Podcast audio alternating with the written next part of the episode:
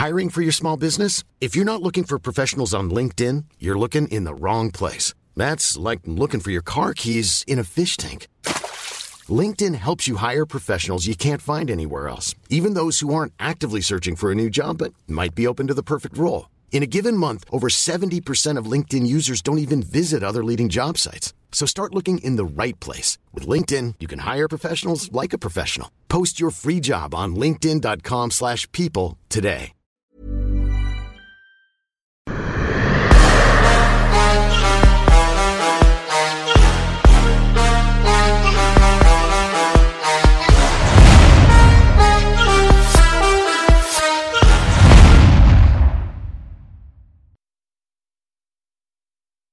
Bonjour à toutes et à tous, bienvenue dans King and the Jack, le King toujours en vacances. Bonjour monsieur, comment ça va? Salut Guillaume, bah, je vais bien, merci. T'as pas formidable, formidable. Alors là, on va faire une petite revue des actualités du moment et surtout, surtout, là vous êtes parti pour une petite heure de masterclass sur la structuration d'une carrière de 4 à 44 ans. Vous allez avoir toutes les clés et non, la réponse n'est pas juste signer avec Fernand Lopez au Management Factory et l'avoir comme coach, vous allez voir, il y a pas mal d'autres possibilités. Alors on va commencer par les actualités du moment Fernand, bien évidemment, Jake Paul, Tyrone Woodley, ça c'est terminé. Toi, qu'as-tu pensé de ce combat? Euh, Déçu, je suis un peu déçu de la même manière que les les les boxeurs ont dû être déçus euh, du combat bah, du, précédent combat de Jake. Euh, parce que euh, à chaque fois qu'il y a, quand, tu as un représentant de la discipline, parce que tu as un Oulet, on peut dire ce qu'on dit, ce qu'on veut, c'est un ancien champion de l'UFC. Et donc, euh, hier soir, il nous représentait et c'était pas terrible. Il n'a pas été présent. Donc, du coup, un peu déçu, mais sinon, le combat lui-même me, fait encore penser que euh, faut, jusqu'à preuve du contraire, si on a un show où il y a quelqu'un qui ne vient pas de la discipline, qui vient d'ailleurs, qui vient d'une autre discipline, qui est nouveau dessus, euh, on peut, on, s'il s'entraîne correctement, euh, comme Polydome Solo fait en ce moment, ça peut être intéressant. Parce que, parce que euh, euh, si tu t'entraînes sérieusement et, tu peux apporter un show, parce qu'il a été là, euh, Paul, il a été là, il a, il a montré beaucoup d'évolution, beaucoup de progression euh, sur la stratégie de combat, sur la manière de se déplacer. C'est pas un c'est pas un excellent boxeur, mais euh, il a montré quelque chose de correct parce que pour arriver au niveau de champion du monde de MMA, il faut avoir fait un certain nombre de rounds, de, de, de, de, de, rounds de boxe aux entraînements. Et malgré toute l'expérience de Woodley, il n'a pas réussi à mettre mal à l'aise euh, euh, Jake mis à part euh, la puissance qu'il a mis à un moment donné qu'il a envoyé dans les codes, mais sinon rien de spécial. Donc du coup, euh, ouais, un peu déçu que euh, que ce soit comme après les, les, juges sont fous parce que c'est pas, je, il faut être, il faut être fou pour avoir jugé tel qu'ils l'ont fait. Non, euh, Woodley s'est fait déborder. Woodley s'est fait déborder complètement. Et toi, justement, quand tu vois là, ça y est, que ce genre de choc-là entre, c'est de plus en plus accepté, est-ce que c'est une bonne nouvelle, toi, tu trouves, pour le sport, et tu te dis, finalement, il y a de la place pour tout le monde, parce que là, on l'a vu, hein, mine de rien, la carte, quoi qu'on en dise, elle était de qualité jusqu'à ce combat-là, dans le sens où c'est même assez rare qu'il y ait des gros pay-per-view avec des Daniel Dubois, avec même un combat pour le titre juste avant. Enfin, c'était quand même euh, assez impressionnant. Absolument. Je, suis persuadé que c'est le sport.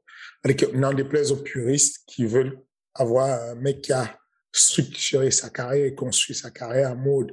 J'ai commencé la boxe anglaise très tôt, je l'ai fait toujours et puis et puis je suis arrivé au haut niveau. Mais non, je, pense que euh, je qu'aujourd'hui on peut avoir des personnes qui débarquent dans le sport à partir du moment où elles, respectent le règlement intérieur de la discipline, qu'elles apprennent la discipline, qu'elles s'entraînent dans la discipline, euh, en tant que promoteur, en tout cas, ça m'intéresse. Ça m'intéresse de, de, de, de, me positionner dessus en, me disant, quand j'ai des personnes qui comprennent la discipline, qui apprennent la discipline et qui peuvent se mettre dans une card où il y a de l'action de la discipline, si elles ont un intérêt spectaculaire parce que euh, elles apportent de l'entertainment, ça tient là. Et ben voilà. Et là maintenant on va passer à l'UFC parce qu'il y avait aussi un week-end UFC, enfin une soirée UFC avec Giga Shikadze qui affrontait Edson Barboza. Euh, il n'y a pas eu beaucoup de tweets de la part de Fernand lors de cette soirée de MMA, donc ça se passait seulement sur RMC. Alors qu'as-tu pensé, toi, de la victoire de Giga Shikadze et est-ce qu'il est le futur ou pas de cette catégorie fédérale? Parce qu'il y en a pas mal qui commencent à se dire futur contender. Il y a quelque chose à faire il, a, il, a, il a définitivement un striking qui n'est pas euh, qui est hors du commun. Sa carrière au, au Glory l'a beaucoup aidé. Euh, euh, c'est bizarre parce qu'il a un palmarès, c'est le genre de palmarès qui m'aide, qui me plaît en fait. Pour, pour moi, euh, regarder certains de mes athlètes en management qui ne sont pas si brillants, mais qui ont qui n'ont pas encore trouvé leur voie. Il n'avait pas trouvé sa voie. Il débute son sa carrière de MMA avec une défaite. Ensuite, il, enchaîne quelques victoires pas très brillantes. Je pense qu'il rentre à l'UFC, il est à 8-2. Il échoue au Contender Series en 2018. Ensuite, euh, il repart, il rentre à l'UFC en short notice à un moment donné. Il gagne quelques combats. Mais finalement, euh, il arrive à, il arrive à, là, je pense qu'il est sur sept victoires consécutives. Euh, donc, euh, non, je, je pense, pense, pense, pense, pense, pense que euh, il pourrait devenir le futur de la catégorie. Il, a quelque chose, de, il a le cœur comme généralement les Georgiens. Euh, et puis, il a une arme fatale, son, son, son, middle qui tue, qui gêne, qui est très embêtant, qui tue le bras, le bras arrière si jamais tu le bloques, qui tue ton foie si tu ne le bloques pas. Enfin, il y a quelque chose. Surtout que le, comment il finit, euh comment il finit son adversaire, c'est une série quand même d'anglaise où c'est pas forcément les jambes. Euh, j'aime bien. Je, je, je pense qu'il y a quelque chose à faire. Maintenant, attention, c'est pas simple, sa, sa catégorie. Hein. C'est pas là où tu vas, tu vas pas débarquer comme ça et t'amuser n'importe comment. Mais, euh, mais il, il, devient un, un, sérieux contender. Je pense qu'il y a quelque chose à faire. Et sur le reste de la carte, est-ce qu'il y a quelqu'un qui, toi, t'a marqué particulièrement ou c'était vraiment le main event là qui a marqué les esprits? J'ai beaucoup aimé euh, mon ami euh, Abdul Razak du Ghana. Euh, il, ça me fait plaisir qu'il soit, qu'il ait retrouvé le chemin de la victoire. Il était sur trois défaites consécutives. Il marque euh, une victoire assez importante pour, pour l'Afrique. Euh, et surtout, je suis content pour lui parce que cette défaite coïncide avec une période où il a eu euh, des, des, des soucis juridiques, des accusations qui finalement étaient fausses mais des accusations compliquées aux États-Unis. Euh, il, a lutté contre ça. Je pense que je, je, n'ai pas envie d'enlever le crédit à ses adversaires, mais je pense que ça, y a contribué. Il est sur 11 victoires, 11 victoires par finish, essentiellement des KO des TKO, alors que le mec vient du judo. Euh, c'est un bordel. En tout cas, en termes de show, pour un promoteur, c'est un bordel de, de, de, de pouvoir être aussi euh, agressif. C'est bien. Euh, donc, euh, j'étais content pour lui de, de voir ça. Est-ce que tu penses d'ailleurs qu'il pourrait aller plus loin dans cette catégorie heavyweight ou oh, middleweight pardon ou c'est quelqu'un qui va surtout être un animateur en termes de highlight globalement? S'il ne trouve pas un mentor, un bon coach qui va lui trouver, qui va lui donner sa voix, euh, il pourrait devenir le mec qui gagne souvent et perd souvent. Mm. Il a, il a une, une, grosse patate, une grosse patate, il a la, mais, mais il ne trouve pas encore la stratégie pour garder le combat dans la distance qu'il veut. Ça veut dire que il va s'adapter à mode je suis un guerrier, je suis un bagarreur, je pense que tu m'apportes et je gère avec, j'envoie ce que j'ai. Euh, il manque le truc où tu vas sur la fin de, de carrière faire ce qu'on appelle la, stabilisation de ta stratégie du système technique. Je, je, vais stabiliser à un moment donné où je sais que là, je suis bon. Ça, c'est mon secteur.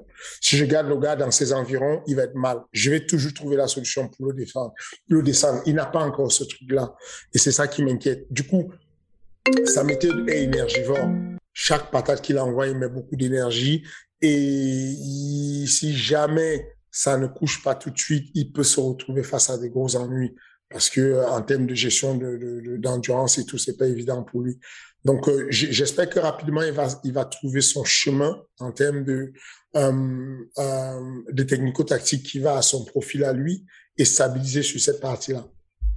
Affaire à suivre en tout cas. Et donc là, cette semaine, il y a Thomas Spinal qui revient, Thomas Spinal qui avait, qui avait affronté Alan Bodo il y a quelques mois, vu par les Anglais comme un grand espoir chez les heavyweights. Toi, que penses-tu de Thomas Spinal en tant qu'expert, mine de rien, et producteur de heavyweight euh, de grand talent Je pense que c'est un tueur, Thomas Spinal. J'ai eu beaucoup d'occasions de le croiser sur mon chemin, finalement. Euh, il a... C'est bizarre parce qu'il a eu une défaite contre un ami, Satish, c'est un Indien. Euh, on, appelle l'Indien fou c'est maintenant un manager et un promoteur en, Hollande, à Den Haag. Euh, et euh, c'est un poids lourd. C'était un poids lourd. Mais à part ça, il a battu euh, un de mes élèves, de mes protégés, Sofiane Boukichou. Euh, il a euh, sur, sur une blessure, mais, mais c'était voilà quand Sofiane met un low kick et il bloque le low kick et il check le low kick et puis fracture. Euh, et euh, mais sinon, il, voilà, il, il bat Alan Bodo très intelligemment. Il échange de beau et putain, un, un, striking énorme. Il se rend compte que Alan Bodo peut capitaliser à un moment donné sur le striking. Il ne prend pas de risques, il amène au sol, il prend la montée, solide black belt, et il, il, finalise en TKO. Euh, fantastique. Je pense que c'est le futur que euh, ça pousse derrière et c'est très bien pour, euh, pour, challenger euh, ceux qui sont en place en ce moment. Parce que non simplement la longévité, la longévité des poids lourds va, va, va s'étendre un peu plus. Et du coup, l'accélération de ceux qui arrivent derrière va monter en puissance. Quand tu vois comment l'UFC le pousse, là, il va combattre le 4 septembre en common event contre Sergei Spivak. Sergei Spivak, à moins qu'il y ait la magie qui se produit, ça va mal se passer pour lui. J'ai, Sergei Spivak s'est entraîné avec nous au MMA Factory à un moment donné, donc euh, il a des victoires, mais c'est pas brillantissime. Quand voilà quoi, c'est pas, il est bien, il est décent, mais son dernier combat, par exemple contre le Nick, en termes de cardio, il était aussi épuisé que, le Nick, il n'arrivait pas à envoyer un coup, c'était dur il y a de la place pour Tom. Je pense que Tom, il va, il, va le mettre bien. Et, et, ensuite, on va lui envoyer des, des, des, des bons noms. Comme on l'a déjà fait, hein, comme on lui a donné Arlovski. Mais je pense que là, on va, on va, le, on, voilà quoi, on, va lui donner quelqu'un de, de, beaucoup plus solide, de, de, de, de, classé. Et du coup, on va pouvoir euh, ressentir ce qu'il a. Je, pense vraiment qu'il y a quelque chose qu'il a. Euh, Futur euh, contender c'est un futur contender, sûr. C'est que techniquement, il est au-dessus de la plupart. Physiquement, je suis pas sûr. Physiquement, je suis pas sûr encore. Euh, C'est-à-dire euh, physiquement dans plutôt sous-dimensionné ou c'est plutôt c'est dans quel sens? Euh, Est-ce que est-ce que le, le, la, la, est-ce qu'il pourrait gérer Est-ce qu'il pourrait utiliser son, sa gestion de l'effort complète dans la durée et maintenir cet, ce, type d'effort. Ce que je veux dire, c'est que est-ce qu'il pourrait faire un combat de, de, de, de, où, où, il y a de l'échange longtemps et ne pas baisser en termes de régime? Je ne sais pas encore. Je sais qu'il a une bonne team, il s'entraîne très bien, il est motivé par le gars qui va faire d'ailleurs le main event de sur sa carte. C'est un peu son mentor. Euh, maintenant, euh, techniquement, je pense qu'il est vraiment au-dessus de la, plupart des gars. Euh, et, dans tous les domaines. En boxe anglaise, il a fait des combats en boxe anglaise, il est bien. Euh, et donc, il faut qu'on voit ce que ça donne en termes de s'il est poussé sérieusement, physiquement, est-ce qu'il a une solution pour s'adapter? Est-ce qu'il a une carte pour jouer? C'est-à-dire qu'il y a, chacun qui a une carte pour jouer à un moment donné. Tu, tu, prends, euh, tu prends un gars comme Cyril, il a la carte du fouloir. Que si tu le pousses trop, il, va pouvoir faire la magie avec les déplacements pour créer de l'espace et respirer, pour pouvoir toucher clean. Est-ce que, est-ce que si ça part en mode bagarre, est-ce qu'il va maintenir cette interdistance?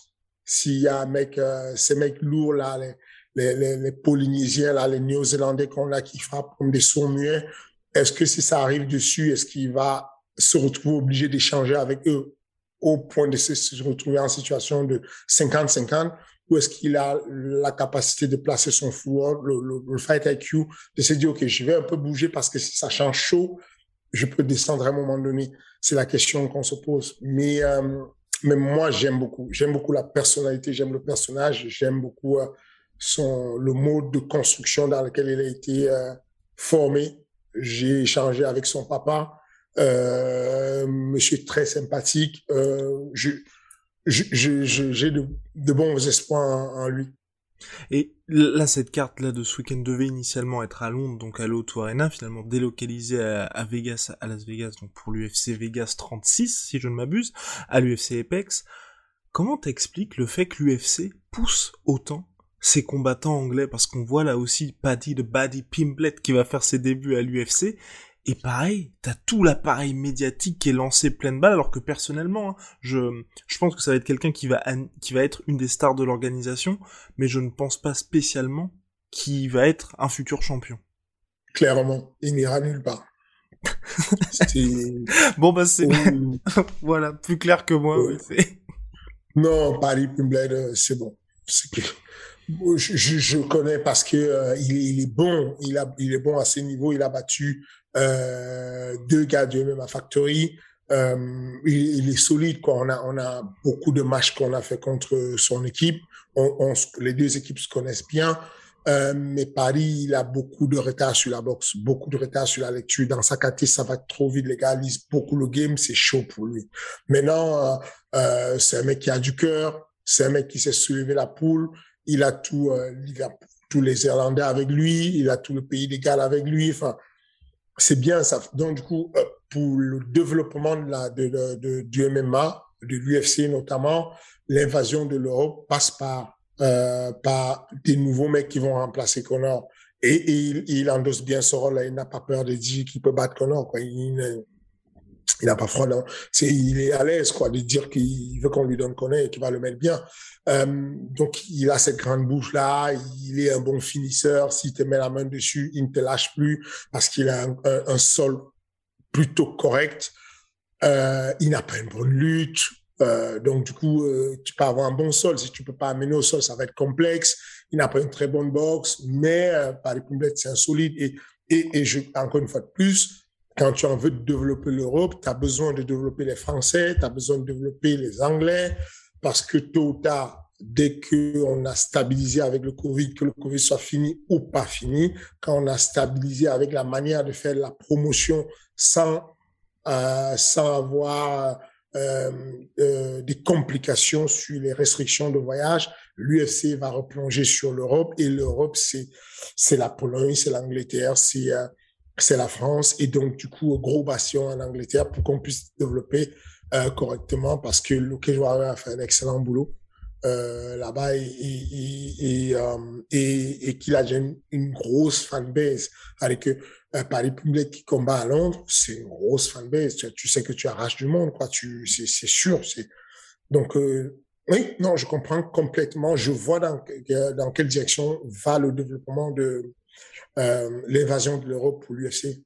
En tout cas, ils ont très bien géré l'arrivée de Paddy de Buddy Pimblet, qui était jusque la star du Cage Warriors, et donc maintenant, là, qui signe enfin à l'UFC place au gros sujet du jour. Structuration d'une carrière de MMA de 4 à 44 ans. Alors là, vous avez quelqu'un, vous avez de la chance, hein, mine de rien, qui a une certaine expertise dans le domaine, qui a justement accompagné des combattants qui sont dans diverses organisations, qui a aussi quelque chose, une philosophie qui t'est chère, c'est justement cette, euh, comment tu appelles ça, ce double projet, le fait d'avoir une carrière de combattant, mais aussi une carrière ailleurs, et tu l'as montré avec différents athlètes, que ce soit en termes de coaching, ou alors dans le côté entrepreneuriat, ou alors dans les médias comme avec Taylor, qui est aujourd'hui commentateur UFC. Donc vas-y, je mets une petite pièce dans la, dans la bible du MMA Fernand Lopez, et c'est parti, hein. c'est gentil, l'intro que tu fais dessus, elle elle est gentille, mais, mais c'est pas aussi, euh, aussi vrai que tu le dis. Euh, en tout cas, parler de structuration, c'est un sujet qui revient souvent. Il y a beaucoup de personnes qui, de manière naïve, euh, j'étais en vacances avec des amis et il y a un ami qui me pose la question, est-ce qu'à mon âge, à, à 36 piges, je pourrais faire du MMA Je lui dis, oui, c'est sûr que tu pourrais faire du MMA, mais pas pour la compétition de haut niveau. Et là, il me dit, mais il faudrait, il faudrait être stupide pour que les gars te posent des questions en pensant qu'ils ils posent la question pour le haut niveau. Moi, je, je disais pour le loisir. Je dis non, c'est pas stupide du tout il y a des gens qui ont commencé à 30 ans à faire du MMA et qui ont eu un bon niveau. Dis oui, mais, ça c'est facile. Sirigan ou Francine ben, les mecs arrivent, ils ont déjà euh, un bon, une bonne base et donc ils ont de quoi aller loin, même s'ils commencent à 30 piges. Moi, je t'ai dit, un mec qui vient de, de zéro et qui commence le MMA et qui va je dis effectivement, tu as raison, mais moi, je ne trouve pas que c'est une question stupide. Euh, il faut poser ce genre de questions.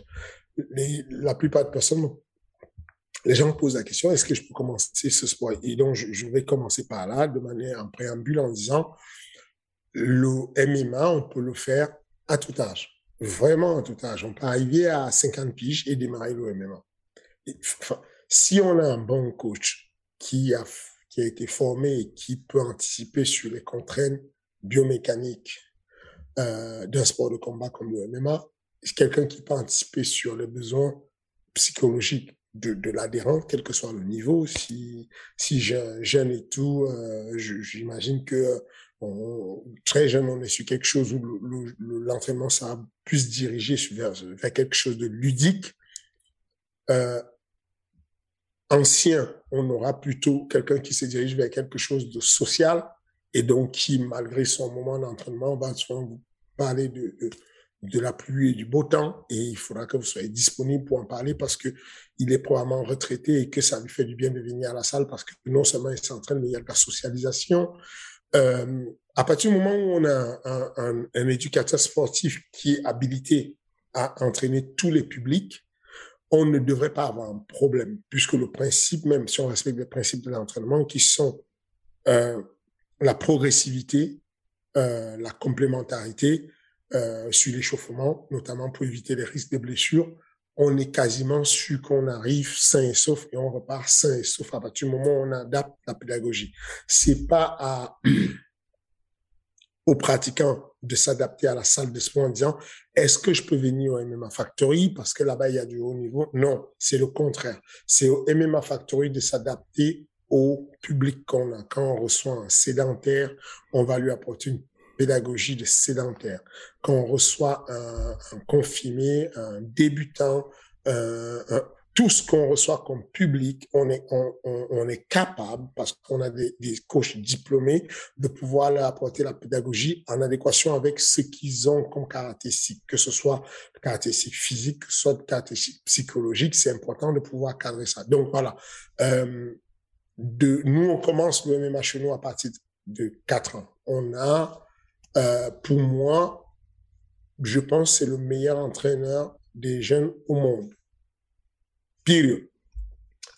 Euh, commencer avec 10 élèves, 7, 10 élèves, et puis terminer à 250 élèves euh, de 4 à 15 ans, comme l'a fait Sami Fadin, euh, c'est une performance. Si c'était si une team euh, chinoise ou une team américaine, on entendrait parler partout. C'est phénoménal ce qu'il a fait comme promotion de jeunes euh, et ce qu'il a fait grandir en même temps de manière concomitante avec sa propre carrière de de de de, de, champion du cage d'athlète de haut niveau qui finit champion du cage et, et, qui a encore beaucoup à, à raconter comme histoire puisqu'il a à peine un quart de siècle, un peu plus d'un quart de siècle.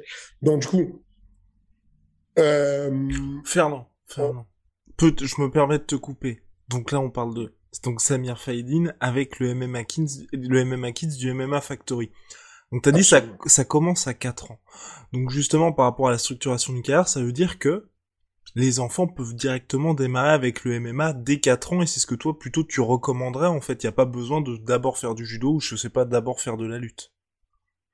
Ah du tout, du tout. Moi je parle de structuration du MMA. Je ne parle pas de structuration euh, des sports de combat. Non, non, je, je, ne veux pas généraliser. Je parle de la structuration pure et simple. Dans le passé, j'ai fait la structuration sur la lutte euh, à, la fédération de lutte. J'ai fait la structuration sur le kick ou le mouet à la fédération des sports de contact. C'était mon boulot. Je parle de la structuration pure et simple du MMA. C'est-à-dire que si je devais prendre un athlète, euh, un jeune de 4 ans que j'ai envie d'amener euh, à l'UFC à un moment donné pour qu'il soit un joueur champion de l'UFC à 28 ans et qu'il puisse durer sur sa carrière jusqu'à 44 piges. Voilà de quoi je parle. Je parle simplement de, de l'idée de, de, de, la structuration et de comprendre comment ça devrait marcher. De manière générale, sur les, les moi je divise la structuration en quatre phases. La première phase qui va aller de 4 ans jusqu'à 13 ans où on va euh, développer euh, tout ce qui est euh, motricité, euh, développer les premières qualités physiques, développer en, tenant compte toujours de, de, de des aspects. C'est-à-dire qu'on sait que vers 6-7 ans, il y a un ralentissement de la croissance, alors que vers 10 ans, il y a un rebond, une accélération de la croissance. Euh, donc, du coup, on sait que quand il y a une accélération de la croissance, il y a une grosse fatigabilité à un moment donné. Et, donc, en, tenant compte des âges d'or, l'âge d'or de la force, l'âge d'or de la vitesse, enfin, tous ces paramètres et tout vont me permettre de pouvoir développer et structurer une carrière. Dans un premier temps, le jeu c'est la base, c'est le jeu de se dire que sur, quand on parle de 4 ans jusqu'à 6 ans, il est inutile de vouloir faire très sérieusement le MMA. On va commencer à donner des indications du MMA avec des jeux d'opposition. Les jeux d'opposition en lutte, ça va être, par exemple, parce que j'ai un genou à terre, mon partenaire en face, il a un genou à terre.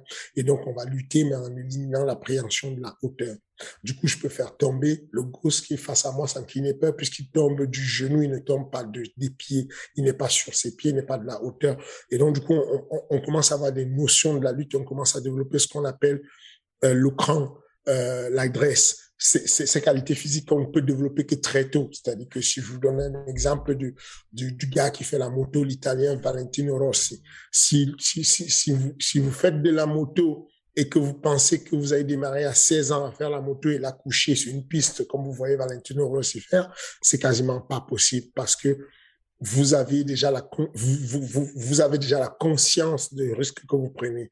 Alors que quand vous commencez un peu plus tôt, vous avez moins de conscience et vous avez le temps d'intégrer et de greffer euh, le cran dans euh, cette qualité physique, cette qualité euh, mentale hein, qui, qui va venir aider pour pouvoir faire ces actions compliquées de la vie.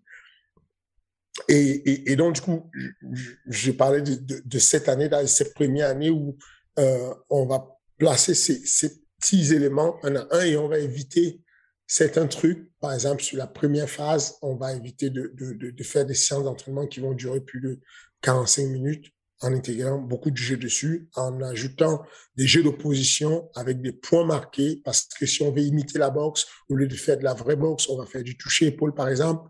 On va commencer à s'habituer à éduquer les jeunes à mettre des bandages, mettre des gants de boxe, toucher épaule sans être touché. C'est le principe même de la boxe. Si vous avez un Sirigan qui est capable de dire, euh, mon jeu, ça va être de toucher, ne pas être touché, par la même chose s'applique chez les gosses à partir de 4 ans comment je touche et comment je ne me fais pas toucher. Si vous intégrez déjà ça à un petit jeune, vous êtes très bien parce qu'il y a ces notions ludiques dessus, le respect des règles, la socialisation, euh, euh, de, de, pouvoir accepter euh, euh la loi, comment elle a été faite. On gagne si on a marqué 10 points. Si j'ai pas marqué 10 points, j'accepte le côté de la défaite. Enfin, c'est tout ça la construction et la structuration déjà du jeune. Mais comme on n'a pas encore ce qu'on appelle la mémoire surexclusive chez le jeune, on ne peut, à partir de cet âge, donner des instructions très complexes. Ce que je veux dire par là, c'est que à un moment donné dans la vie du jeune, euh, quand il a 4 ans, quand il a 6 ans, avant, quand il a 5 ans avant d'avoir 6 ans, il est sur ce qu'on appelle la mémoire surinclusive. Ça veut dire que pour vulgariser ce que j'ai envie de dire, c'est que le cerveau ne va pas pouvoir capter plusieurs informations à la fois. Pour pouvoir, ah, excusez mon, je sais qu'il y a des, gens très fragiles sur les comparaisons euh, animalières et humaines, mais pour pouvoir comparer, c'est quand quand j'éduque un, un, chien pour aller rapidement, je vais utiliser des mots simples couché, assis, debout. Quand je vais former un enfant, je vais lui apprendre à pousser, je vais dire tire, je vais dire soulève. Je ne peux pas dire soulève une jambe, mets le crochet arrière, fais tomber, bascule sur le côté parce que ça fait beaucoup d'informations pour sa mémoire surinclusive. Et à partir de 7 ans, on entre dans le monde de, la mémoire euh, sur exclusive où il s'ouvre un peu, où il peut avoir plusieurs tâches qu'on peut accommoder dans sa manière d'intégrer les informations. Et à partir de là, on va commencer tout doucement à, intégrer de la technique et de la spécificité du MMA. Et vous serez surpris comment à cet âge-là, ils sont déjà capables d'assimiler de, de, les techniques correctes, du, déplacement correct, du déplacement antérieur-postérieur, du déplacement latéral, des jabs, des retraits de bus, de toucher, ne pas être touché, ça devient un peu plus précis. Ensuite, on, va continuer à développer tout ça vers la, la, période de 9 ans et on sait que sur cette période-là, par exemple, on va éviter euh, tout ce qui est euh, euh, travail anaérobie lactique. Donc, euh, je vais plutôt rester sur quelque chose qui est aérobique, quelque chose qui a une intensité moins forte parce qu'il n'y a pas encore tous les enzymes pour assimiler et gérer la production de lactate dans le corps. Euh, je vais proscrire ce genre d'effort qui est euh, qui peut être délétère parce que ça ça pousse à la sécrétion tout ce qui est entraînement en aérobie, où il n'y a pas production, il n'y a pas beaucoup d'oxygène qui rentre en compte et qu'on fait des mouvements très et très forts, va nous amener euh, sur euh, une production d'adrénaline et de noradrénaline qui est néfaste pour la physiologie de, l'enfant. Donc, on va le garder sur une forme de corps, une forme de travail qui va plutôt euh, de l'endurance, du développement de la vitesse, ce genre de, de trucs. On va éviter la force par exemple, parce qu'au niveau de la force, pourquoi on évite la force? C'est pas parce que,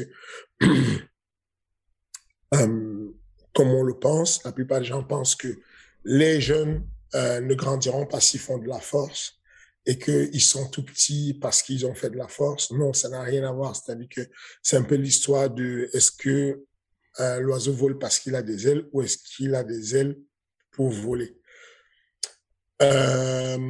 Ça veut dire que concrètement, est-ce que est-ce qu'un mec qui fait l'arthéophilie est petit de parce que l'arthéophilie l'a rendu petit? Non. Il est petit de taille parce que par sélection naturelle de la vie, les gens qui sont performants sur l'arthéophilie ont plutôt le rapport euh, d'être endomorphe, petite taille et assez rapide pour que la course de la charge soit petite et qu'ils puissent arracher des, des charges euh, plus facilement, arriver sur la performance. Est-ce que le basket fait grandir? Non. Si vous n'êtes pas amené à être grand de taille, vous pouvez jouer au basket autant que vous voulez. Vous ne grandirez pas grâce au basket. Il se trouve que les meilleures équipes au monde de basket sélectionnent au bout de la pyramide ceux qui sont grands de taille parce que ça apporte des qualités qui sont efficace pour le basket. Bah, c'est la même chose pour la, force. On ne va pas dire que on ne va pas éviter de faire la force au gauche parce que euh, ça l'air rendre petit comme on pense, mais on va éviter de faire la force au gauche parce que euh, pour faire la force, il faut que les muscles se contractent. Il faut une tension musculaire.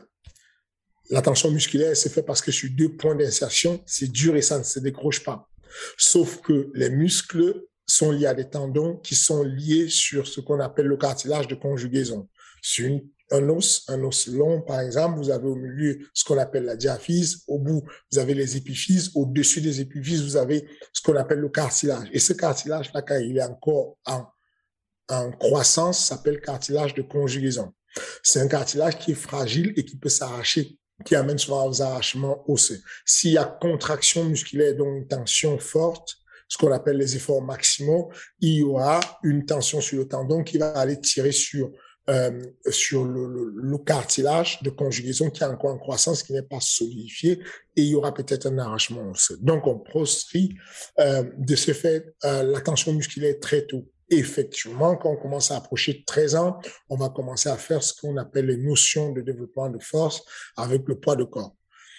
Euh, mais voilà, la première partie qui est la structuration avec le développement de, de, de, de ses qualités physiques, les qualités moteurs, la découverte, euh, l'apprentissage le, le, des techniques simples et puis progressivement sur la deuxième phase, entre 13 ans et 16 ans, on aura le, le début de l'apprentissage de, de, quasiment tout type de techniques, euh, pas les techniques pointues, mais quasiment tous les types de techniques. Et on va commencer à rentrer dans la spécificité du sport, avec les vraies règles du sport, avec euh, cette fois-ci de la touche, pas de l'impact fort sur le visage, mais de la touche, euh, du, de, de, des aminos au sol, de la vraie lutte, euh, du grappling avec des postures, mais ça en évitant tout ce qui est étranglement, soumission, clé de talon, tout ce qui est en tension, tout ce qui peut apporter une contrainte biomécanique, d'où la nécessité de passer les diplômes pour comprendre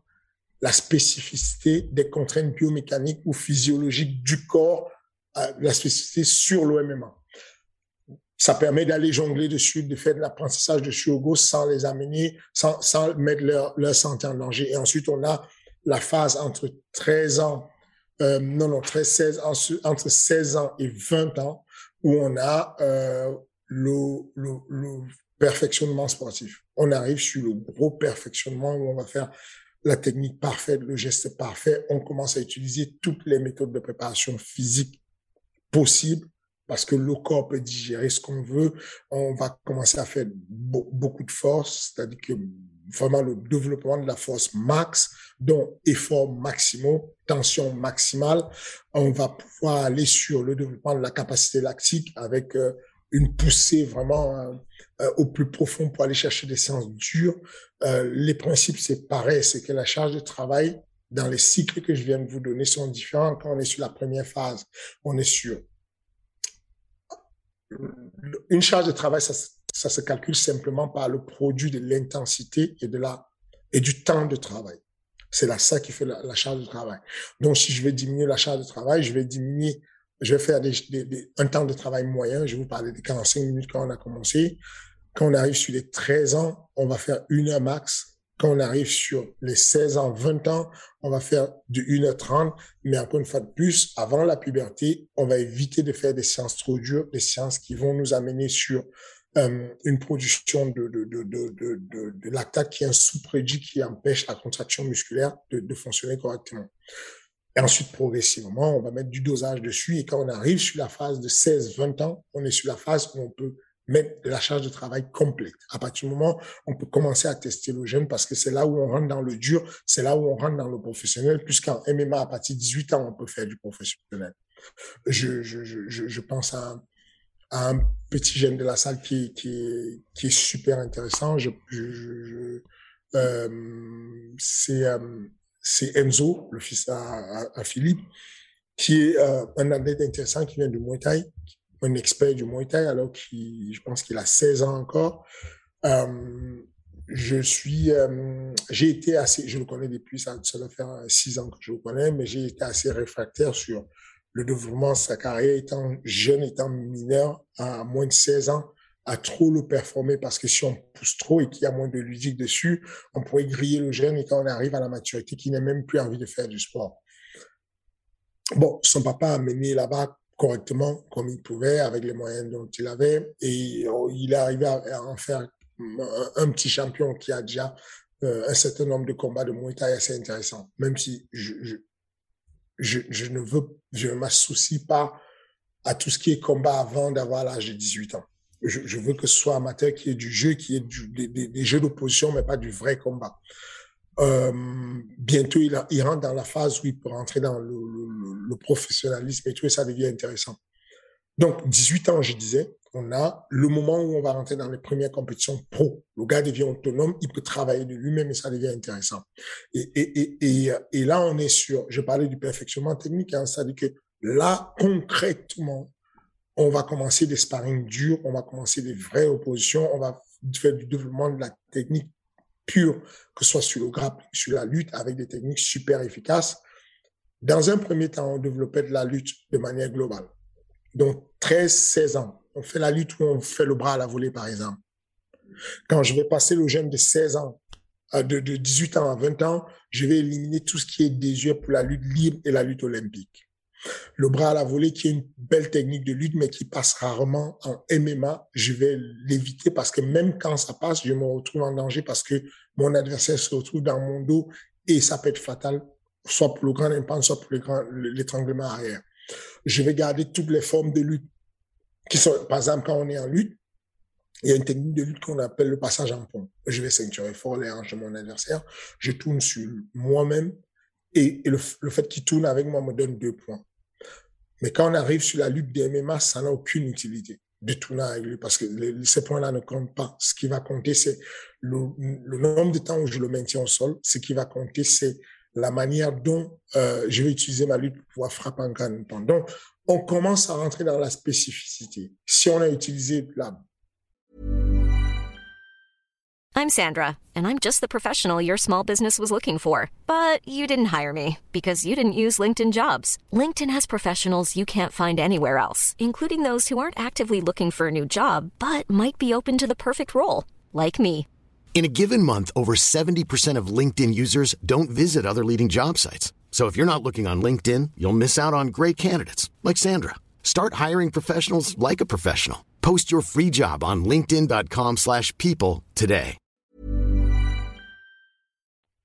Du Muay Thai, par exemple, et que le gars il est bon en Muay Thai, on va commencer à l'intégrer pour que ça devienne un de MMA, pas un Muay de Muay. Parce que sinon, la garde, elle est trop ouverte en Muay et on peut se retrouver en danger. Je préconise d'ailleurs, moi, pour la première partie de la formation, si on en a l'occasion, de commencer par la boxe française. Ensuite, d'avoir de, de, cette agilité de déplacement, cette facilité de déplacement, car une fille comme Anissa Mexen, avant d'intégrer le Muay Thai dur dessus, pouvoir fixer les choses et, garder l'agilité dans un premier temps, et ensuite remettre du, dur dessus. Ensuite, on rentre dans la, la, période où on va stabiliser la performance. Quand on passe de 20 ans jusqu'à 44 piges, c'est le moment où on va commencer à travailler la, c'est un mot qui n'existe pas en français, c'est masteriser, c'est, euh, c'est travailler la maîtrise de la technique. C'est que la technique était, on travaille le développement, la performance euh, de la technique, le, la, la, on travaillait le, ça le perfectionnement technique. Là, on va parler de la maîtrise de la technique, la stabilisation de la technique qu'on a maîtrisée, de façon à ce que quand on arrive sur une compétition comme l'UFC, que ce qu'on fait soit quelque chose de possible de faire, qu'on n'ait pas peur et qu'on n'ait pas crainte de se retourner, passer un coup de coude, retourner, de, de, de pouvoir mettre un genou sauté, par exemple. Parce que si on ne l'a pas fait très tôt, je vous parlais de Valentino Rossi avec son histoire de moto, c'est que pour avoir un, un, un, gars qui est capable de vous faire un, un, un pédalo en compétition, un genou sauté en plein combat de poids lourd, euh, bah, il faut qu'il soit à l'aise sur la motricité générale de sa formation. S'il a loupé ça au début, bah, il, il pourra pas. Il aura peur parce qu'il s'est dit, c'est pas, ça ne me rassure pas. Ce qui me rassure, c'est ce qui est face à moi, pas ce qui est derrière moi. J'ai envie d'être sûr que celui que je touche est devant moi. Et alors que si on lui a pris ça très tôt, il va être à l'aise de se retourner et, de s'amuser avec Allah. La manière dont le fait, euh, euh, comment s'appelle ce jeune avec les cheveux colorés de l'Irlande, de, de l'Angleterre, Sean O'Malley. O'Malley est capable de faire des coups de retournés quand il veut s'amuser parce que pour lui, c'est un jeu. Il a développé le cran très tôt et il n'a pas de problème. Il est à l'aise à pouvoir faire ça. Il ne se sent pas en danger. Et, il y a des personnes qui ont commencé un entraînement très sérieux directement et qui savent que se retourner, ça peut être dangereux. Ils ont cette conscience et ça les réduit. Donc, euh, on, à partir du moment où on va rentrer dans la phase de stabilisation, c'est là où on peut travailler la préparation mentale. On peut approfondir la préparation mentale. On peut aller chercher les points d'entrage très forts pour pouvoir maintenir la performance et pouvoir la stabiliser. C'est-à-dire que le tout n'est pas de gagner une fois la, la, la ceinture. Le tout n'est pas de gagner une fois. Le, le, le véritable truc, c'est comment stabiliser. Comment arriver à maintenir la ceinture, faire comme Dimitri Johnson et la défendre dix fois. Et à ce moment, on rentre dans la phase où, on peut commencer à travailler beaucoup de technico-tactiques. On, on, on, développe moins la technique, on est très spécifique sur les adversaires, on ne travaille que quand, enfin, grosso modo, quand je suis sur le haut niveau, je ne perds pas mon temps à trop développer euh, un travail euh, en amont qui ne sert à rien. Nassoudine, en vacances, il travaille la technique. Il travaille ce qu'il peut faire. Mais on a besoin d'un nom. Quand on nous donne un nom, Edmond Chabazé, on se met en mission dessus. Ça devient spécifique. Ça devient quasiment à 85% du technico-tactique. Et là, on peut maintenir et stabiliser la performance sportive. Et puis, sur la, dernière phrase, quand on a dépassé 30 ans, il y a un gros travail prophylactique à faire. Pour qu'une carrière dure, il faut qu'on on, cherche autour de nous quelque chose de... Euh, qu'on essaie toujours de trouver une manière d'enseigner qui soit à la fois bien pour le développement, mais à la fois bien pour maintenir la santé et stabiliser la santé. D'où euh, l'intégration de notre pôle, euh, dans notre pôle de, de, de, ce préparateur physique, Rangilet, qui a une approche assez prophylactique de la chose. Comment faire pour optimiser les gains de force, les gains de qualité physique, sans plonger complètement dans, euh, sans plonger complètement dans quelque chose de, euh, comment dire, de, de, de, on va dire de euh, nocif de délétère pour le physique. Parce que le sport de haut niveau, c'est jamais sain. Et donc, comment faire pour minimiser l'impact et la et l'usure physique malgré le fait qu'on travaille sur le haut niveau? Voilà grosso modo euh, très rapidement. Hein, je, je, suis passé de manière succincte en évitant euh, tous les détails de chaque catégorie de de, de, ce qu'il faut éviter, ce qu'il faut proscrire, ce qu'on peut faire. Euh, j'ai esquivé toutes les complications euh, que je pourrais donner sur le fait de, de, de comprendre qu'à un certain moment, les mouvements, les, quand je parle de perfectionnement à partir de 13 ans, c'est parce que à partir de 13 ans, on commence à voir ce qu'on appelle l'intégration dans le geste technique de ce qu'on appelle le geste, le mouvement euh, proactif et rétroactif, qu'on puisse, que le corps humain puisse à, un moment donné euh, décider le mouvement, faire le mouvement ou bien anticiper ce qu'il y aura ou ce qu'il y a eu avant, d'où le nom rétroactif pour faire le mouvement. Et, et, et, et c'est dans, dans chaque catégorie change que je vous donne, c'est choisi parce qu'il y a vraiment une spécificité, une évolution dessus. Alors que on va prendre par exemple le développeur pur de la force. Pour la force, on sait que les, les, les, les, hommes euh, vont commencer à, à développer euh, euh, la force à, à 18 ans, développée de manière très puissante et que les femmes vont démarrer à 20 ans, 21 ans, mais que les, les, les, les hommes vont stabiliser très rapidement euh, les femmes vont stabiliser très rapidement deux trois années plus tard, on aura déjà une force max, alors que les hommes vont aller jusqu'à 25 ans avant de stabiliser. Donc, il y a, y a tout ça qui est à prendre en compte, mais je, je, c'est très long. Finalement, faire un plan de carrière. Un plan de carrière, c'est très long. Ce que je viens de raconter là, euh, on peut l'étaler euh, au minima euh, sur euh, voilà quoi, sur le nombre d'années que j'ai donné ou même si on réduit, même si le gars arrive chez vous à, à 28 ans, il y a quand même euh, voilà quoi, au minima deux Olympiades, 8 ans pour étaler tout ça, pour pouvoir poser tout ça en place. Mais c'est bien d'y penser très tôt. Parce que au moment où on est en train de construire, nous, les jeunes au MMA Factory, au moment où on développe le MMA Kids au MMA Factory, tout a un but. On a ce qu'on appelle euh, Ambition 2035, on a ce qu'on appelle Ambition 2040. Enfin, on a des groupes où, on, où, il y a des jeunes qui sont mis dans des groupes spécifiques parce qu'on estime que en 2035, ça va être des tueurs à l'UFC. Et, et, et, donc, on les développe en avance et on pose de la, de la, de la spécificité de la technique dessus. Ça veut dire quoi concrètement, justement, ça C'est Ambition 2035, c'est des jeunes qui aujourd'hui arrivent, quand je sais pas trop quel âge, là ils sont déjà mis dans des situations pour performer ensuite, t'as déjà visualisé ça, et c'est comment est-ce que ça s'est mis en place dans le sens où t'as une discussion, j'imagine, avec les parents, où déjà tu fais par exemple du scouting, où tu détectes les talents dès le plus jeune âge, et est-ce que, aussi, je dis n'importe quoi, moi j'ai mon fils de 4 ans qui veut faire du MMA, est-ce que il y a déjà une euh, ils doivent passer, je sais pas quelques tests pour arriver au MMA Factory où tu acceptes tout le monde et puis ensuite tu les mets justement dans différents pôles? Non, on accepte tout le monde. Comme je vous ai dit, euh, des fois j'entends des discours qui sont des discours de fous, de malades. Il y a des gens qui vous disent euh, mais, c'est pas normal la self-défense, euh, le Krav Maga, ils prennent des personnes qui, qui sont euh, des mamies qui sont sédentées, ils leur font faire des mouvements, ils leur font croire qu'ils vont devenir des champions. Non, c'est pas ça le truc. C'est le sport. Arrêtez de voir le sport comme comme une performance sportive. Regardons le sport comme une euh, une APS, activité physique et sportive c'est fait pour le bien-être, le wellness, être bien en soi. Du coup, quand on a cet objectif-là, peu importe le niveau, chacun a une performance vis-à-vis de son niveau. Ça veut dire que moi, aujourd'hui, si vous me demandez de prendre un jeune qui a fait, qui n'a rien fait de sa vie, et un jeune qui a fait deux années de Krav Maga, et donc qui a les réflexes de ce qu'on appelle mouvement euh, proactif ou rétroactif, je prends rapidement le jeune qui a fait deux années de Krav Maga. Parce que dessus, je peux insérer des choses. Je peux mettre en place des choses. Parce que je peux utiliser ça pour que ça me serve pour des réflexes.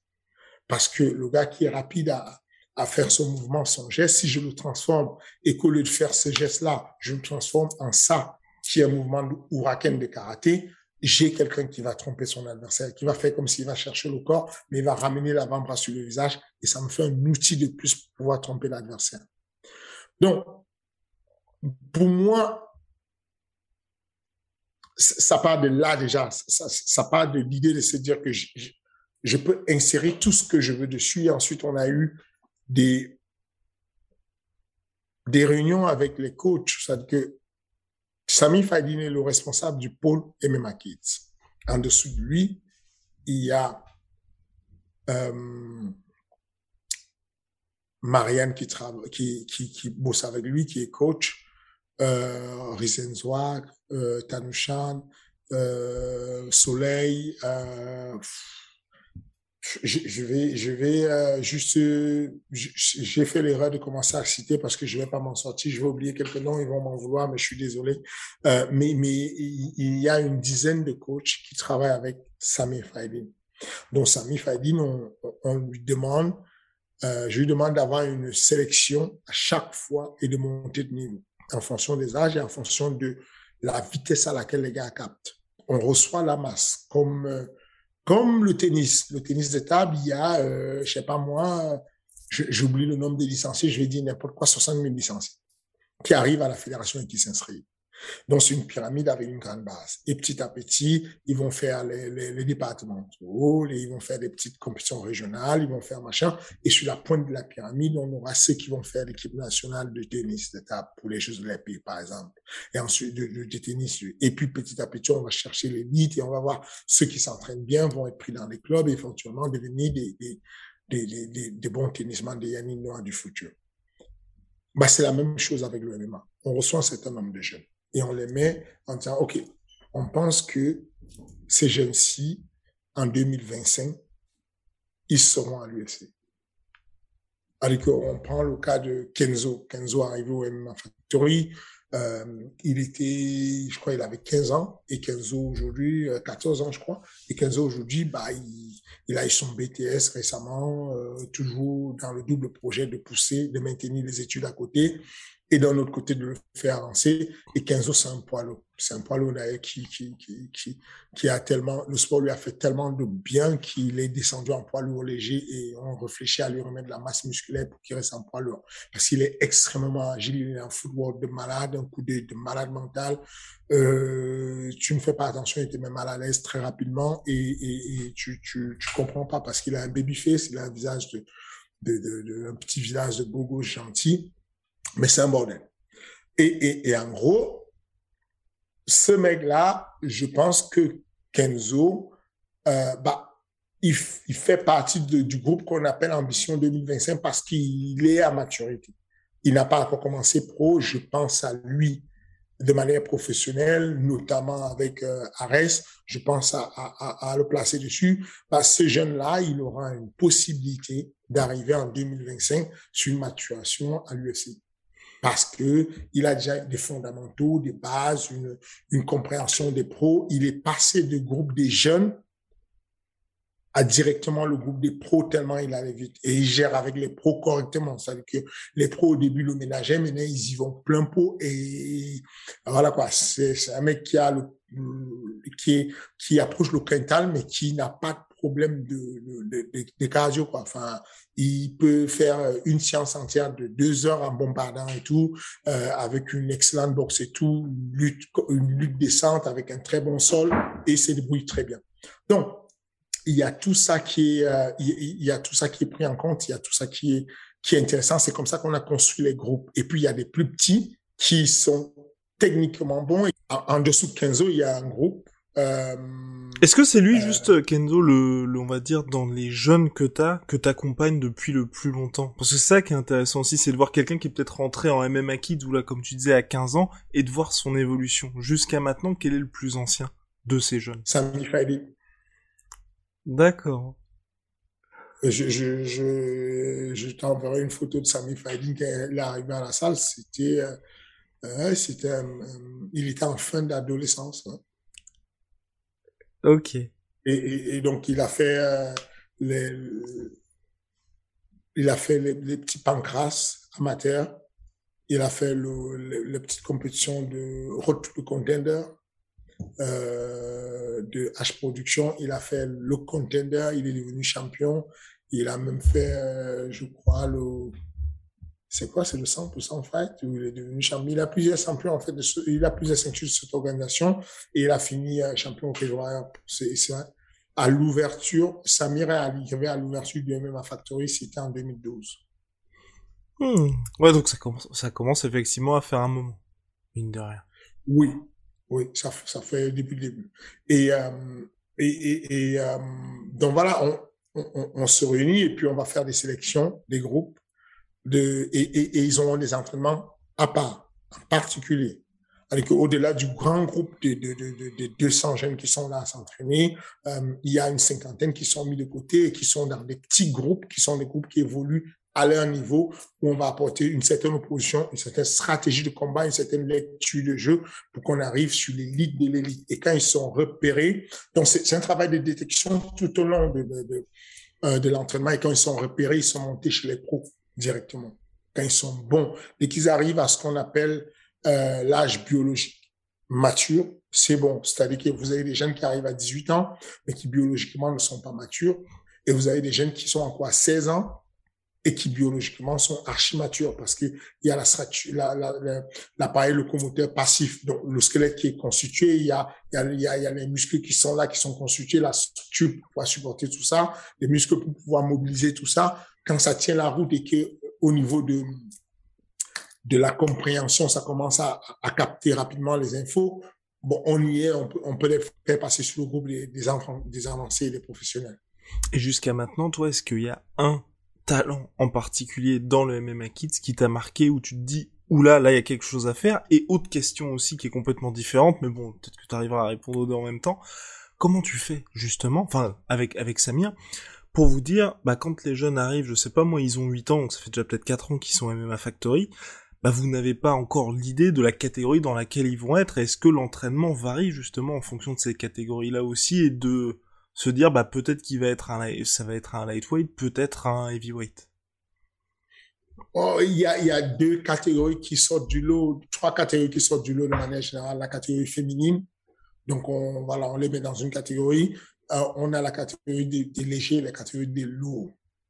Euh, on ne sait pas encore ce que ça va devenir en, au final, mais on, on, on, va faire des appareillements. D'ailleurs, ça c'est le rôle du coach pour pouvoir gérer la sécurité, il va falloir faire de l'appareillement, de pouvoir euh, mettre les jeunes avec des personnes euh, soit beaucoup plus anciennes qui ont l'intelligence de ne pas leur faire mal, de se protéger eux et de protéger aussi le partenaire, soit des personnes qui ont vraiment le même poids similaire, le même niveau similaire. Vraiment, c'est un travail, je pense que c'est la plus grosse tâche pour anticiper les soucis, euh, euh, les risques euh, accidentogènes, les risques, ouais, c'est essentiellement ça les appareillements, de pouvoir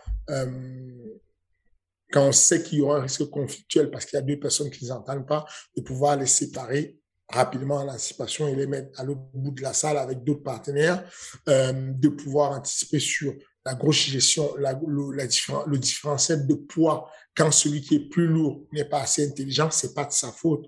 Il ne fait pas exprès de bousculer, mais comme il n'a pas l'intelligence encore de pouvoir préserver celui qui est en face de lui et qui ne contrôle pas sa force, on doit anticiper et ne pas laisser que ça arrive. Ça, c'est le gros boulot que que, que, que, que j'aime faire. C'est-à-dire que quand vous voyez un coach qui prend du recul et qui ne se met pas au milieu des athlètes et qui va se mettre sur un piédestal pour prendre la hauteur, ce n'est pas pour défier ses élèves et montrer qu'il est le mal dominant, mais c'est de chercher une espèce euh, euh, de, positionnement qui lui donne la vision panoramique de la salle et anticiper sur tous les problèmes euh, des blessures possibles qui peuvent surgir, soit parce qu'elles sont euh, euh, euh ça, ça, parce que ce sont des situations euh, d'accident, soit parce que ce sont des situations de conflit. Il faut qu'on puisse y anticiper très rapidement avant que ça ne ça ne ça n'arrive à l'accident.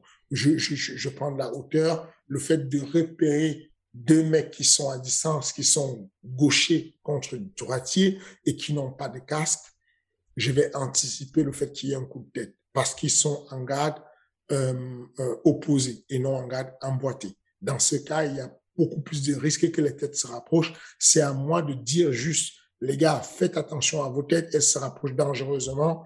Ne vous voilà. Ce petit mot que je viens de donner va peut-être permettre qu'on n'aille pas faire des points de suture euh, quelques heures plus tard à, à. Donc, euh, les appareillements, la différence de points, on les entraîne ensemble, mais on fait attention à tout ça. Alors, on les entraîne ensemble dans la capacité possible de la salle. C'est-à-dire que nous, par exemple, pour les jeunes, on a, on a divisé le créneau qui était unique, on l'a divisé trois fois pour pouvoir avoir dans la même après-midi du samedi et la même après-midi du, mercredi plusieurs catégories différentes puisqu'ils sont de plus en plus nombreux. Et jusqu'à maintenant, ça va être ma dernière question euh, sur le sujet principal. Hein. Euh, quand tu accompagnes les, les, enfants du MMA Kids et puis même euh, bah, qui arrivent un petit peu après jusqu'au monde, on va dire, du MMA professionnel, quand il y a ces ambitions-là, comment ça se passe justement la partie double projet? Parce que le MMA Factory, là, t'es en train d'en faire un véritable centre de formation mais je pense qu'il n'y a pas encore, tu vois, les accompagnements que peut avoir, par exemple, je sais pas moi, le Stade Rennais ou le Paris Saint-Germain quand ils ont des partenariats avec des instituts ou avec des écoles. Et comment ça se passe justement, toi, concrètement, quand tu dis, bah, va jusqu'au BTS ou va passer tel ou tel diplôme? C'est de l'orientation. Aujourd'hui, comme tu le dis si bien, on n'a pas les moyens de pouvoir, on n'a pas un centre éducatif à côté. Je, je, je, d'ailleurs, c'est mon métier de, de consultant. Je, je, je ne l'ai jamais dit ici, mais j'ai un métier caché en plus de, de des casquettes que j'ai déjà. J'ai un métier caché qui me qui m'apporte pas mal de, revenus. Euh, c'est le consultant, le consulting. Euh, j'ai une société de, consulting avec des, des, des, compères très très calés dessus sur le consulting de, de construction d'une salle. Comment faire une salle? Comment la construire? Euh, quoi mettre dessus, vous voulez un, partenaire, un sponsor, vous voulez quoi, on peut vous renseigner dessus, comment, euh, comment créer un, UFC Institute, quoi faire, comment mettre dessus le, le, plan structural, la, la, la, la, la le, le, comment dire, le planning global, le, le, le cahier le cahier des charges complet, le budget qu'il faut dessus, on peut vous aider dessus. Comment faire un événement sportif, euh, notamment sur le MMA. On est consultant sur plusieurs organisations, même si euh, ça ne se sait pas puisqu'on a une obligation quand même de rester secret dessus, discret dessus. Mais voilà, en termes de consulting, c'est grosse partie de mon métier. Donc, euh, je sais comment faire, mais c'est pas encore fait parce que la place au MMA Factory, il n'y en a pas assez pour pouvoir avoir euh, euh, des accompagnements scolaires ou en périscolaire. C'est-à-dire qu'après l'école, quand les parents viennent déposer les enfants ou que les enfants qui sont déjà capables de venir tout seuls arrivent à la salle. Dans, certaines écoles, dans certains centres de formation où j'ai apporté du consulting, j'ai conseillé d'exploiter cette terre-là, euh, ou cette demi-heure où on a un battement entre la fin de l'école et le début du cours sportif avec de l'accompagnement scolaire où il y a des personnes un peu plus âgées qui sont au collège, qui sont peut-être à l'université, qui vont faire de la révision et des devoirs aux plus, aux, plus jeunes, euh, leur faire un accompagnement scolaire dessus pour que ce soit fait dans la foulée, que le jeune puisse faire son sport à côté, mais qu'il y ait un contrôle qui fait que son école, son sport dépend de son école et son école dépend de son sport. Ça lui donne une espèce de carotte qui pousse le, jeune à avancer. Donc ça, c'est quelque chose qui est le, le, projet sur le développement de la prochaine structure MMA Factory. Mais c'est quelque chose que je j'ai déjà préconisé dans beaucoup de centres de sport à travers le monde, en Afrique notamment, où on a pas mal de clients, et puis du côté du Moyen-Orient. Pour toi, ce serait vraiment l'aboutissement de quelque chose, ça? De mettre en place quelque chose où il y a un véritable double projet intérêt? Donc là, je parle de partenariat ou de choses type sport-études? Absolument. Euh, je je, m'entends bien avec euh. Euh, j'aimerais, oui, le, contacter pour en parler, voir qu'est-ce qu'on peut faire avec l'INSEP, voir qu'est-ce qu'on peut mettre en place dessus. Mais au-delà de ça, euh, au-delà de ça, euh, ne serait-ce qu'entre nous, le, ce qu'on fait aujourd'hui, c'est on, on, discute avec les jeunes. Et puis, il y a certains jeunes à qui on va dire, euh, OK, faites telles études, au, lieu de continuer à vouloir faire ta licence TAPS, peut-être vaut mieux que tu ailles faire un process où tu auras un diplôme d'État parce qu'il va marquer un métier que tu apprends tout de suite et, et ça sera en, cohérence avec ton projet sportif que tu as. Euh, L'orientation pure et simple. On a beaucoup de jeunes qui s'imaginent qu'ils peuvent arrêter leur, leur scolarité parce qu'ils vont faire du MMA et donc il est de notre devoir, nous les encadreurs, de dire non, c'est pas possible. Il y a, y a, il y a pas, c'est que l'un des facteurs prépondérants dans la réussite en MMA, c'est ta manière à, à, à, raisonner. Et la raison vient avec la logique. Ce que tu trouves comme désuet et inutile quand tu fais les mathématiques vont t'aider à comprendre la logique rapidement et peut-être développer tes synapses, à se connecter rapidement pour comprendre une stratégie. Donc les deux vont de pair pour le moment. Vaut mieux attendre encore un peu, évoluer un peu et choisir ton métier parce que c'est encore un métier très précaire d'être combattant de MMA il n'y a pas, c'est une grosse précarité et tu te mettras en danger si tu prends ça comme option de pouvoir le faire le MMA. Mais cependant, rien ne t'empêche de travailler dans les métiers du MMA. Donc, ça, c'est mon rôle de, de, pouvoir donner la visibilité qu'ils ne, savent pas encore quels sont les différents métiers qui peuvent réunir autour du MMA. Être kinésithérapeute, être je sais pas moi, ostéopathe spécifique sur le MMA, être, je sais pas, euh, euh, euh, préparateur physique spécifique sur le MMA.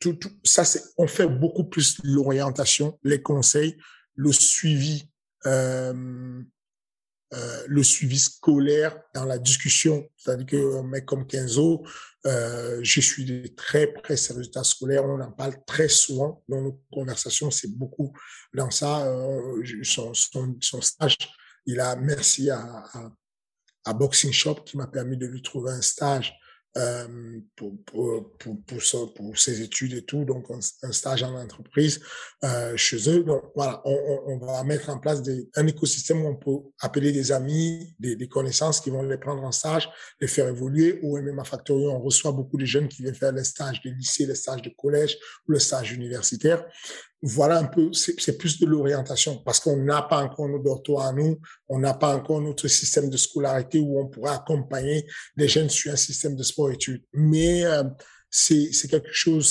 c'est dans, dans, dans les bacs. On travaille dessus pour pouvoir faire quelque chose euh, de, grand où, où, les jeunes vont pouvoir se concentrer sur le sport et où on aura l'adaptation avec euh, la région d'Île-de-France et le, et, et, le président au sport euh, euh, euh, euh, le président au sport qui, nous, aide beaucoup et qui nous accompagne beaucoup pour la, comment ça s'appelle, pour Patrick Caram qui nous accompagne beaucoup sur le développement du sport. Je suis persuadé que le moment venu, quand le projet sera concret, ils vont pouvoir nous aider pour qu'on ait un projet, un double projet beaucoup plus concret sur le terrain avec nos jeunes. If you didn't know, now you know. On va passer maintenant aux questions. Et première question qui est directement liée à ce que tu viens de dire. D'ailleurs, j'en profite. Hein. Chaque semaine, ça se passe dans l'espace commentaire. Vous posez vos questions. On en sélectionne quelques-unes et Fernand y répond. Donc c'est Baptiste Destayer qui nous pose la question. Question pour le prochain King Energy. Quel est le business model d'une salle de MMA ainsi que du management d'un combattant fixe pour pourcentage sur l'athlète variable? Donc c'est un petit peu compliqué comme question, mais si tu peux y répondre succinctement même si tu as déjà commencé un peu à aborder ça. C'est pas, c'est pas compliqué, c'est binaire. Tu, ou tu veux faire la langue de bois et tu la fais, ou tu ne veux pas faire la langue de bois, tu ne la fais pas. Tu ne la fais pas, tu dis, je je veux pas dire. C'est clair, y a pas, j'ai pas envie de parler. Mais à, grosso modo, grosso modo, c'est, c'est, en général, le, le modèle d'une salle de sport va être sur plusieurs revenus. Un, le, le revenu premier, c'est les adhérents qui payent leur cotisation. Donc, quand les adhérents et les combattants payent leur cotisation, ça permet de, payer les charges de la salle et de pouvoir euh, payer le loyer de la salle éventuellement. Deux, euh, les recettes de la salle, euh, très peu de salles en vivent parce que le management est très faible. Le, management, ça rapporte très peu. Les, le management, les tarifs qui se pratiquent, c'est entre 10 et 30 euh, nous, au Management Factory, on manage pour 10% pour des personnes qui sont dans l'écosystème du Factory. Parce que comme ces professionnels-là payent également 10% pour leur entraînement, bah, du coup, on a 10% pour l'entraînement et 10% pour le management. Ça, c'est reversé dans les caisses. Mais dites-vous bien que vous n'avez pas beaucoup de gars qui, vont combattre pour 10 cas il n'y a pas beaucoup de gars qui combattent pour 10 000, quoi. Enfin, la plupart des, gars que vous avez dans une salle, une salle comme la nôtre où on va manager une centaine d'athlètes, c'est des gars qui vont combattre pour, euh, euh pour 1500 euh, euros, 2000 euros. C'est que 10% de 2000 euros, euh, ça ne vous aide pas à payer les factures. C'est que vous avez plus dépensé en, en, en, en, en lui cherchant un combat, en lui trouvant un combat, en l'aidant administrativement à arriver à ce qu'il fait, vous avez pu faire. Aujourd'hui, euh, si tu si tu es un mec connu et que tu donnes un coût particulier, tu te factures 200 euros le coût particulier, 200 euros de l'heure le coût particulier. C'est c'est c'est les tarifs qui se pratiquent quand tu as un certain nom. Comme Fernand euh, Lopez par exemple, et on veut faire un peu une petite leçon, c'est ça? C'est les tarifs que je pratique. oui, j'avoue. Maintenant, euh, maintenant, c'est non, c'est juste pour donner une idée, un ordre d'idée en disant aux gens euh, quand tu vas combattre pour 2000 euros, et, très peu combattre pour 2000 euros, quand tu vas combattre pour 2000 euros et que tu donnes 10% à ton manager,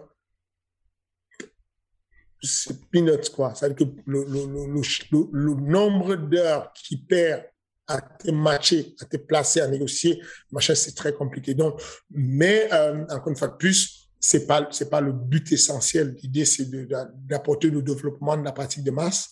Et dans cette masse, éventuellement, on pourra avoir un jour un, un Conor McGregor et ça prend du temps pour construire ça. C'est aussi simple que ça. Donc, on, on voilà essentiellement le, le, le modèle business. Ensuite, si vous avez une communication, on revient encore dessus sur la communication assez décente, vous allez peut-être aller chercher des partenaires qui vont vous aider comme MyProtein, quel, est le sponsor, de, de Fernand Lopez et du MMA Factory aussi, hein, bien évidemment.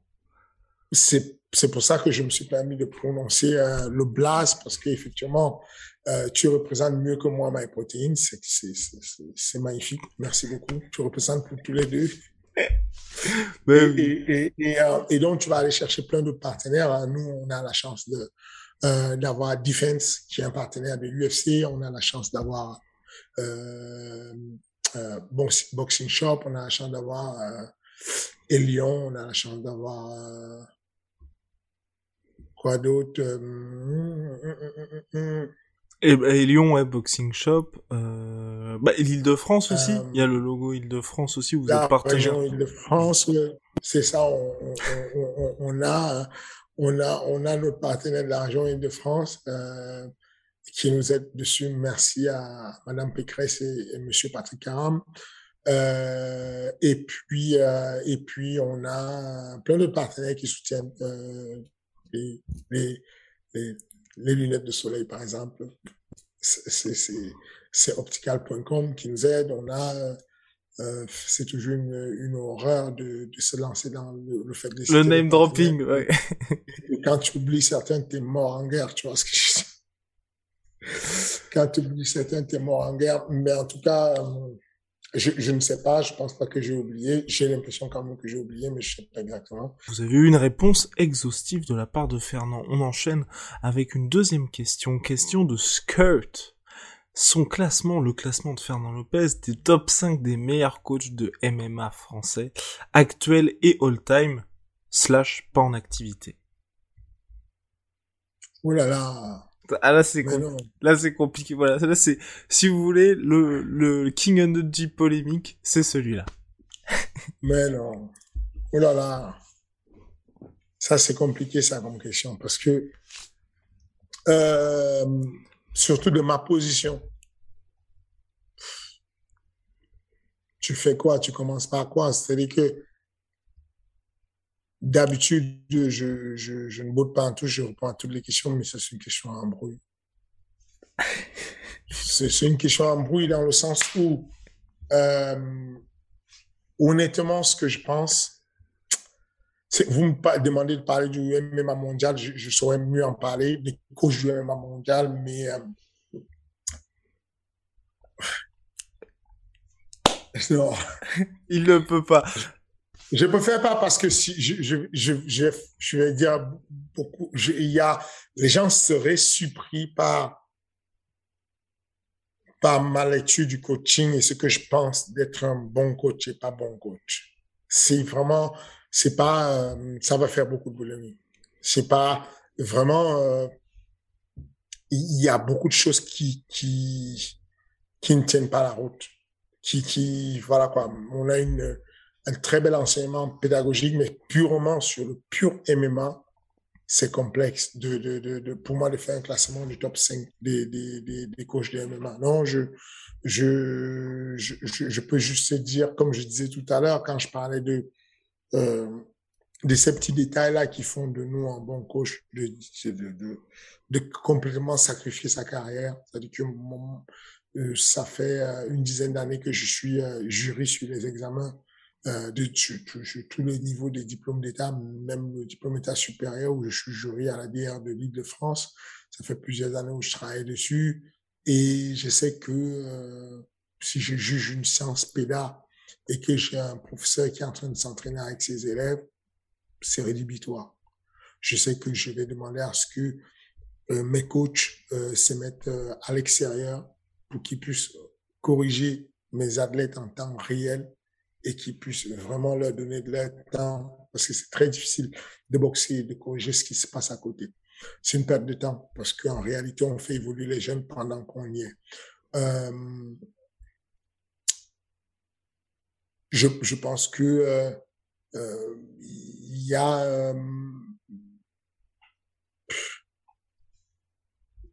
il y a une c'est compliqué, c'est trop compliqué. Il est dans la sauce. Bah voilà, c'est quand même dingue. Hein. Il a fallu attendre, je crois, le 30e épisode pour réussir, pour réussir à euh, le mettre dans une situation comme ça. Donc bravo à Skirt, mais en tout cas, oui. Bravo à lui. Je, je, je jette l'éponge. Je sais qu'il faut, il faut savoir. C'est complexe. C'est-à-dire que je, je vais développer dessus pendant très longtemps et, et il y a des personnes que j'aime beaucoup euh, qui, qui sont, qui font, qui, qui que j'aime beaucoup, qui sont des, des, qui sont censés être des, des, des, bons entraîneurs, mais qui, qui ne sont pas selon moi. Hein. Euh, au, au, fond de moi, je sais que ok, il est correct, euh, mais au fond, non, parce que soit parce que le mec il a eu euh, euh N'en dis pas plus, n'en dis pas plus, n'en dis pas plus parce que là tu vas perdre des amis. Non non non non, stop stop stop stop. Euh, on va parler justement, tu parlais des meilleurs coachs mondialement. Il y a récemment, tu avais fait un post sur Trevor Whitman. Petite parenthèse, UFC 268, Trevor Whitman, Justin Gagey, Michael Chandler, Rose Namajunas Wally Jeng et Kamar Ousmane, Colby Covington. Toi, dans cette situation-là, est-ce que ce serait un rêve ou un cauchemar? C'est un cauchemar. c'est un cauchemar. Ah, nous, on a eu ça plusieurs fois à un niveau beaucoup moindre. Hein. Il est arrivé qu'on a eu au Cage Warrior avec, euh, avec Senga sur la même carte ou SIA. On a, il est arrivé qu'on ait à l'UFC avec deux ou trois athlètes sur la même carte. Euh, et pourtant, c'était pas les ceintures, les titres mondiaux, mais c'est un cauchemar parce que euh, euh, on est même arrivé à prendre des décisions pour isoler les cellules. Ça veut dire que euh, si j'avais Ousmane Kamao, euh, et puis Rose, et puis euh, qui d'autre Et Justin Gagey. Justin, Justin ce qu'on fait, c'est qu'on crée, on, on, fait trois cellules complètement indépendantes. Il y a un coach du MMA Factory ou deux coachs qui sont avec Ousmane Kamao, deux coachs qui sont avec Rose, deux coachs qui sont avec euh, Justin Gagey et qui ne se ne fonctionnent qu'entre elles déjà parce que ça même on l'a fait déjà longtemps avec le Covid mais ça ça prend encore beaucoup plus la place à la période de Covid où on ne change pas. On, on, ne interchange pas les sparring partners et les coachs pour éviter qu'il y ait de la contagion. On se teste et on s'entraîne en cellule. Mais au-delà de ça, avant, ça avant, longtemps avant le Covid, on était encore, c'était à l'époque du Cage on demandait au Cage de nous trouver deux salles ou trois salles d'échauffement différentes, de façon à ce que s'il y a un athlète qui perd son combat, qui ne ramène pas la mauvaise énergie tout de suite de la cage et qu'il faille repartir dans la cage avec une mauvaise énergie. On les mettait dans des cellules différentes et on s'est débrouillé pour qu'ils euh, ne se croisent pas jusqu'au combat et que si jamais il y a un qui perd, que l'autre ne soit pas dans ce mood de défaite, qu'il soit pas obligé d'apporter de l'empathie à l'autre qui rentre dans le vestiaire alors qu'il a un mode chien de la casse pour aller chercher un autre combat derrière. Euh, et, ça a plutôt marché. C'est-à-dire que quand on a fait les, les calculs statistiquement, on s'en sortait mieux quand on avait cette méthode d'isoler dans des cellules différentes même si euh, moi, en tant que head coach, je naviguais de cellule en cellule pour aller euh, me rassurer que tout se passait bien, mais au moins les cellules étaient complètement indépendantes les unes des autres. Mais, euh, mais non, c'est un cauchemar. C'est, attention, c'est très bien, c'est une très belle réussite que tout ce sont des problèmes de riches, c'est qu'il a la très humaine. C'est bien ça d'avoir ce genre de problème. Ça veut dire qu'on a percé, qu'on est bien. Mais cependant, ça reste un cauchemar. Donc voilà l'UFC 268 prévu le 6 novembre prochain. Il y aura aussi Nassourdine Imavov contre Edmen Chabazian sur la carte du Madison Square Garden. Dernière question Fernand. Donc la semaine dernière il nous a dit les gars continuez, continuez, c'est comme ça qu'il y aura le super fight. Enfin oui super fight et qui arrivera peut-être à Paris. Cyril Gann contre Francis Nganou, donc question de Neo Jeff durant le combat contre Francis, comment compte-t-il, donc il, c'est toi, communiquer ses instructions en direct à Cyril sachant qu'il sera compris par Francis? Est-ce qu'il compte mettre en place une sorte de code? Oui, il y a toujours des codes, ça a toujours existé, il y a toujours des codes. Euh, quand Francis combattait en France, euh, ceux, qui, ceux, qui ont mémoire et, se souviennent, quand on allait sur les compétitions en France et tout, euh, des, fameux merci Francis que je lançais souvent dans les, dans, lorsqu'il réussissait à, à placer une technique parce que psychologiquement, pour un, pour un élève qui débute, c'est important de le féliciter sur les actions qu'il fait. Et donc, du coup, euh, ce coaching euh, qui était, qui est devenu finalement euh, risé, on se moquait de moi parce que le mec, je lui disais, je sais pas moi, enfin, il, était dans la garde et, et, et, pendant qu'il, non, non, il faisait un sprawl euh, et donc, il faisait un sprawl sous Zoumana Sissé. Là, ça m'amuse maintenant quand on parle de Francis qui sait faire le sprawl alors qu'il le faisait depuis. Il faisait un sprawl. Et là, du coup, il, il avait encore les bras sous les aisselles de, de, de euh, qui pouvait avancer sur lui. Et je lui disais, ta main droite sur la nuque. Je veux que ta main droite appuie la nuque et que son front appuie le sol fortement. Parce que du coup, c'est le gouvernail qu'on appuie et ça empêche la progression. Et donc, quand il réussissait à, mettre la main dessus, je disais merci Francis, mais je disais très fort. Et ça lui donnait, euh, enfin, c'est réconfortant de savoir que ton coach apprécie que tu viennes, de lui montrer que tu comprends ce qu'il dit.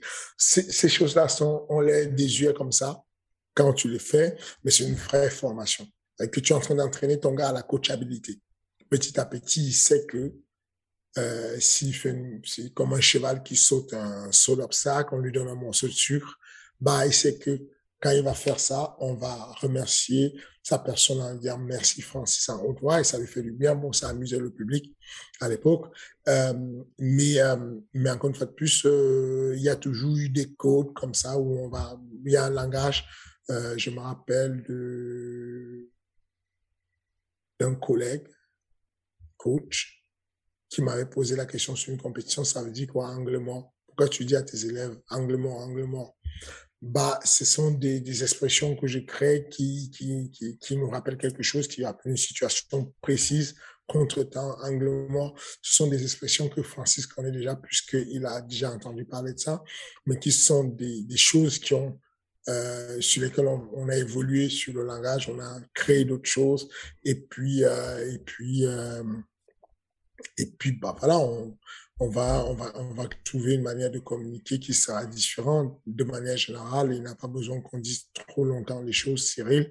Il n'a pas besoin qu'on développe des longues phrases. De toutes les façons, comme je vous ai dit, euh, le coaching, c'est euh, le coaching, c'est avec des onomatopées, des mots, et le coaching, c'est deux secondes en avance.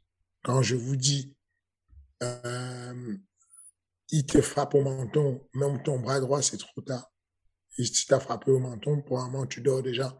Donc, il faut que j'ai deux secondes d'avance et que j'ai dit en avance, attention, il fait semblant de vouloir lutter, mais il va te balancer un bras arrière. C'est ces deux secondes d'avance que je dois dire, mais je dois le dire avec des codes rapides pour que la phrase ne soit pas aussi longue. Donc, euh, Moïse, le, coaching, ça a toujours eu des codes et, on sait s'adapter. Ça, c'est pas un problème. On va, on va trouver, euh, on va trouver des codes. Bah voilà, c'est bah superbe réponse aux questions. Trois questions sélectionnées cette semaine, c'est la fin de King and the G qui est disponible sur toutes les plateformes de podcast, sur justement un réseau dédié qui s'appelle King and the G. On est sur Deezer, sur Google Podcast, Apple Podcast et j'en passe. Merci le King pour cette disponibilité, même en vacances. Vous voyez, il est là tous les mardis. Bah voilà. Puis euh, bah on se retrouve la semaine prochaine à la semaine prochaine de l'homme, je serai un peu plus dispo, moins, moins en vacances. Et puis, euh, à, à tous qui nous regardent, merci beaucoup. Euh, je...